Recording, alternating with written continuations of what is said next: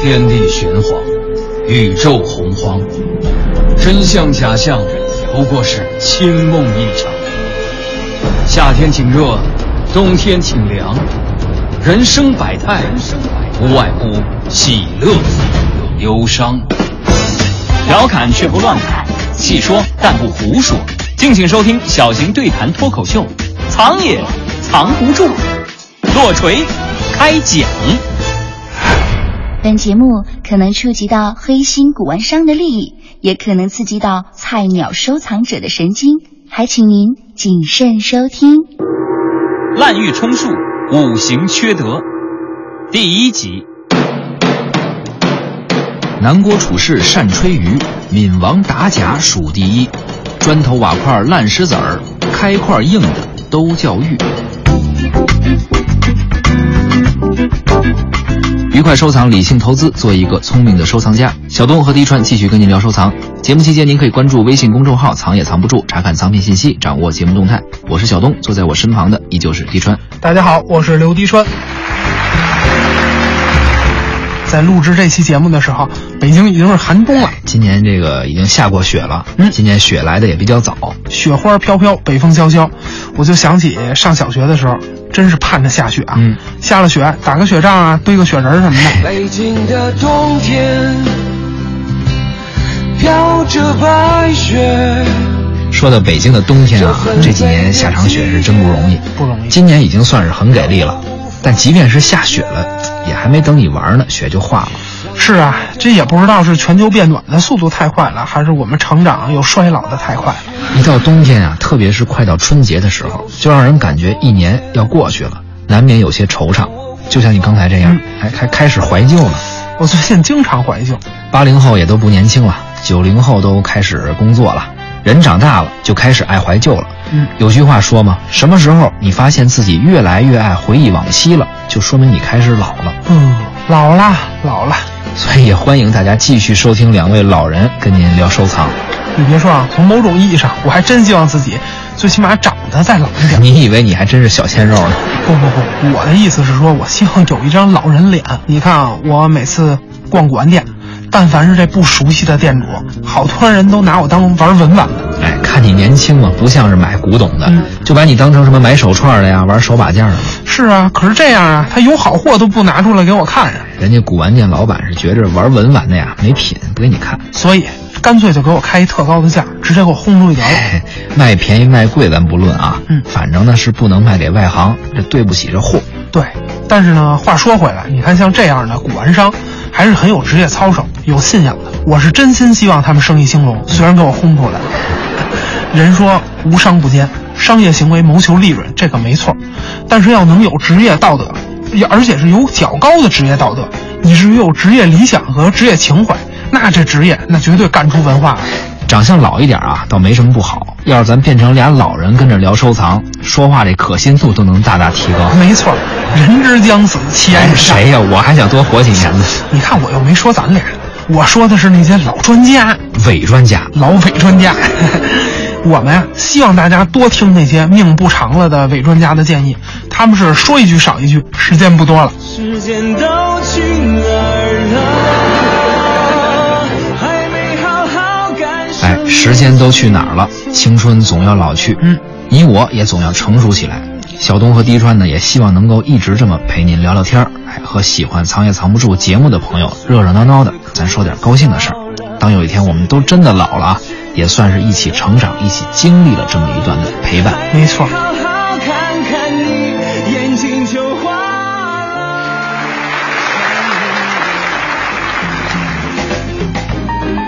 说到怀旧啊，说到小时候，你对咱上小学时候印象最深的课文是什么？哎，比如某个人物或者故事，嗯、人物和故事吧，这个我就不好说。反正我有俩仇人，谁呀、李雷和韩梅梅。一切从那本英语书开始的，那书中的男孩李雷，身边的女孩名叫韩梅梅。我印象最深的是那鹦鹉叫 Polly，你这怀旧怀的还挺洋气啊！看来你这英语应该不错。你没听清楚吗？我说我有俩仇人。其实说起来，我还真不应该恨他们。我就记住他俩名字了，因为他俩的名字是汉语拼音，其他单词我不认识。英语是不行，不过语文啊，我可骄傲啊。嗯，说到这儿，我想起咱们小时候学的那个寓言、小典故。上学的时候一学语文，所有课文都跑不了这个主要内容、中心思想。对，主要内容我就不说了，这也明摆着。可是中心思想呢，我觉得这绝对是仁者见仁，智者见智，哪儿来的标准答案啊？那我呀，给你说一故事，你给我总结总结你理解的中心思想。好，有一篇课文叫《滥竽充数》，一篇小短文，学过哎但当年感觉可老长了。哎，你知道学生时代最泯灭童真的五个字是什么吗？哪五个字儿？并背诵全文儿。看来你是背过呀。哎，赶紧给大家回忆一下。齐宣王使人吹竽，币三百人。南郭楚士请魏王吹竽，宣王悦之。廪实以数百人，宣王死，闵王立，号一一听之。楚士逃。真亲切，惨痛的经历啊！一篇节选自《韩非子内储说上》的小文，哎，说齐宣王特别喜欢民族管弦乐合奏，那最喜欢什么乐器呀、鱼呀、竹字头下面一个干钩鱼，嗯顾名思义是一个吹奏乐器，竹子做的，有点类似于我们现在看到的民乐器笙。对，丝竹声嘛。既然是民乐合奏，那不用说，这一个乐团得好多人演奏呢。那当然了，嗯临淄皇家交响管弦民族大乐团，哇真大三百人啊！哎，这一场演出怎么这么大名头，才卖三百张票啊？我是说演奏的演员一共三百人，嗯票就一张，齐宣王一人跟那儿听。嘿，才卖一张票，这比咱俩和当年的郭德纲还不容易呢。还不是卖票，人家就是皇家御用的乐团，讲究这排场。也是高雅艺术，曲高和寡。嘿，正在听咱藏也藏不住的朋友都不止三百个人，我估计。哎呦呦，这下我心里平衡了。话说这三百个音乐家里边就有这么一位有才，这位音乐家叫什么咱就不说了，反正是复姓南郭，哎，德高望重的音乐家呀，老前辈。老艺术家，南国大师，这个艺术追求啊，艺术品格呀，那没得说，一比天高啊！但唯独就一样，他根本就不会吹竽，哎，等等等等，不会吹来干嘛来了？凑数啊，要不然哪儿凑那么三百个人去啊？嘿，可后来呢，宣王死了，嗯，宣王的儿子闵王就继位了，领导班子发生变化了。哦这闵王啊，跟宣王不一样，人家不爱听这合奏，就爱听个独奏。你给我一个一个吹，这南郭先生啊，南郭大师就心虚了肾，虚他根本不会吹呀、可怎么办呢？逃之夭夭了。这滥竽充数啊，既是一个故事，也是一成语。对，小的时候我们受到的教育是什么呀？那只有一个，做人他得有真才实学，不能干这种浑水摸鱼的事情。要不然迟早是东窗事发。哎，不过呢，用现在的视角看，其实滥竽充数这个典故，我觉得还真没那么简单。那现在分析他中心思想得是什么呢？其实啊，这讲的是一个礼崩乐坏的故事。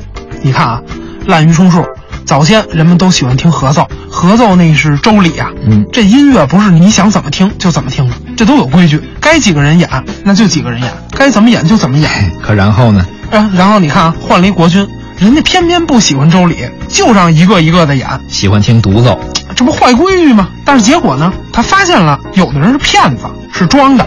那除了摇头晃脑、装大师啊、装老艺术家，合着是什么都不会。这说明什么呢？我们站在周礼、站在周文化的角度看，这礼崩乐坏了，历史的车轮滚滚向前。那新的社会制度必然要改变旧的社会制度，一方面是因为旧制度它出了问题了，混进了骗子；还一方面，它说明什么呢？新制度合理啊，它能甄别出隐藏在旧制度里的骗子，而如果因循守旧，骗子将一直骗下去。嗯，如果这么看，这个故事就不仅仅是滥竽充数的故事了，它要告诉我们的，显然不光是能不能露馅儿的事儿，而是一个历史的隐喻。哎，你这中心思想分析得很透彻，嗯但是我们今天要聊的话题呢是滥竽充数，不是鱼，而是玉，嗯对，收藏圈最常见的材质，我们常说的玉石、玉器。一字之差，收藏圈很常见的一种材质哈。嗯，说到玉啊，这既是文玩骗子伪专家的现形记，又是菜鸟收藏者的一部血泪史啊。至少说不久的将来肯定会变成血泪史。唇是枪，舌是剑，拆穿收藏市场一百个伪概念，大话文玩世界三百种没文化。敬请收听小型收藏对谈脱口秀，《藏也藏不住之滥竽充数，五行缺德》。咱们今天聊的话题啊，不是刚才说的吹奏乐器鱼，而是和鱼有着一音之差的玉。哎，玉啊，穷极我们古代工艺美术史最贵重也最具文化附加值的艺术材料就是它了。要说到玉啊，我觉得咱们聊三五期也可以，说个十七八期也没完。嗯，但是呢，站在今天往以前看，我觉得中国玉件的历史那是一部史诗。可要是站在过去往今天看，那往好了说，这叫黑色幽默。哎，那还要往坏了说呢。咱先往好了说啊，咱们为什么说如今的玉器收藏市场叫滥竽充数呢？咱得先分析一下现在的玉器市场。对，首先题材丰富，嗯啊，甚至说是题材泛滥。对对对，咱先从题材说啊，男戴观音，女戴佛。问题来了，你说我要信天主教怎么办？你可以带一关公啊，嗯玉关公，哎，或带一个玉财神，保发财呀、对了，还有这貔貅啊，只进钱不出钱，吉利版的铁公鸡 啊，多好啊！信什么教您都能带。哎，这个店主啊，还有其他款式吗？有啊，现在玉器市场题材可丰富了，观音、佛、嗯无事牌、平安扣、玉关公啊，这刚才说了，嗯确实是满大街都是，也有与众不同的，我另就类想的。要这个。哎，我见过玉雕的骷髅头，哦，嗯就是朋克那种骷髅头，玉雕的 AK 四 七，哆啦 A 梦，我还见过一玉雕坦克呢，足有一米多长，这一定宣称是和田玉的吧？都希望跟和田沾上点关系啊，往那边靠呗，Made 嗯 in 和田，价格就能卖高点儿，而且还都标配证书啊，都配证书证书上还有专家签字还，能扫这二维码。所以你说这不是黑色幽默吗？这还是往好了说嗯呢，咱要往坏了说呢，往坏了说，现在的玉器收藏就是动物世界呀。怎么动物世界都出来了呢？这说的不是玉器的题材了，说的是玉器买卖当中的那些骗子。哎，咱可不能人身攻击啊！不不不，我真没那意思，我说的是弱肉强食。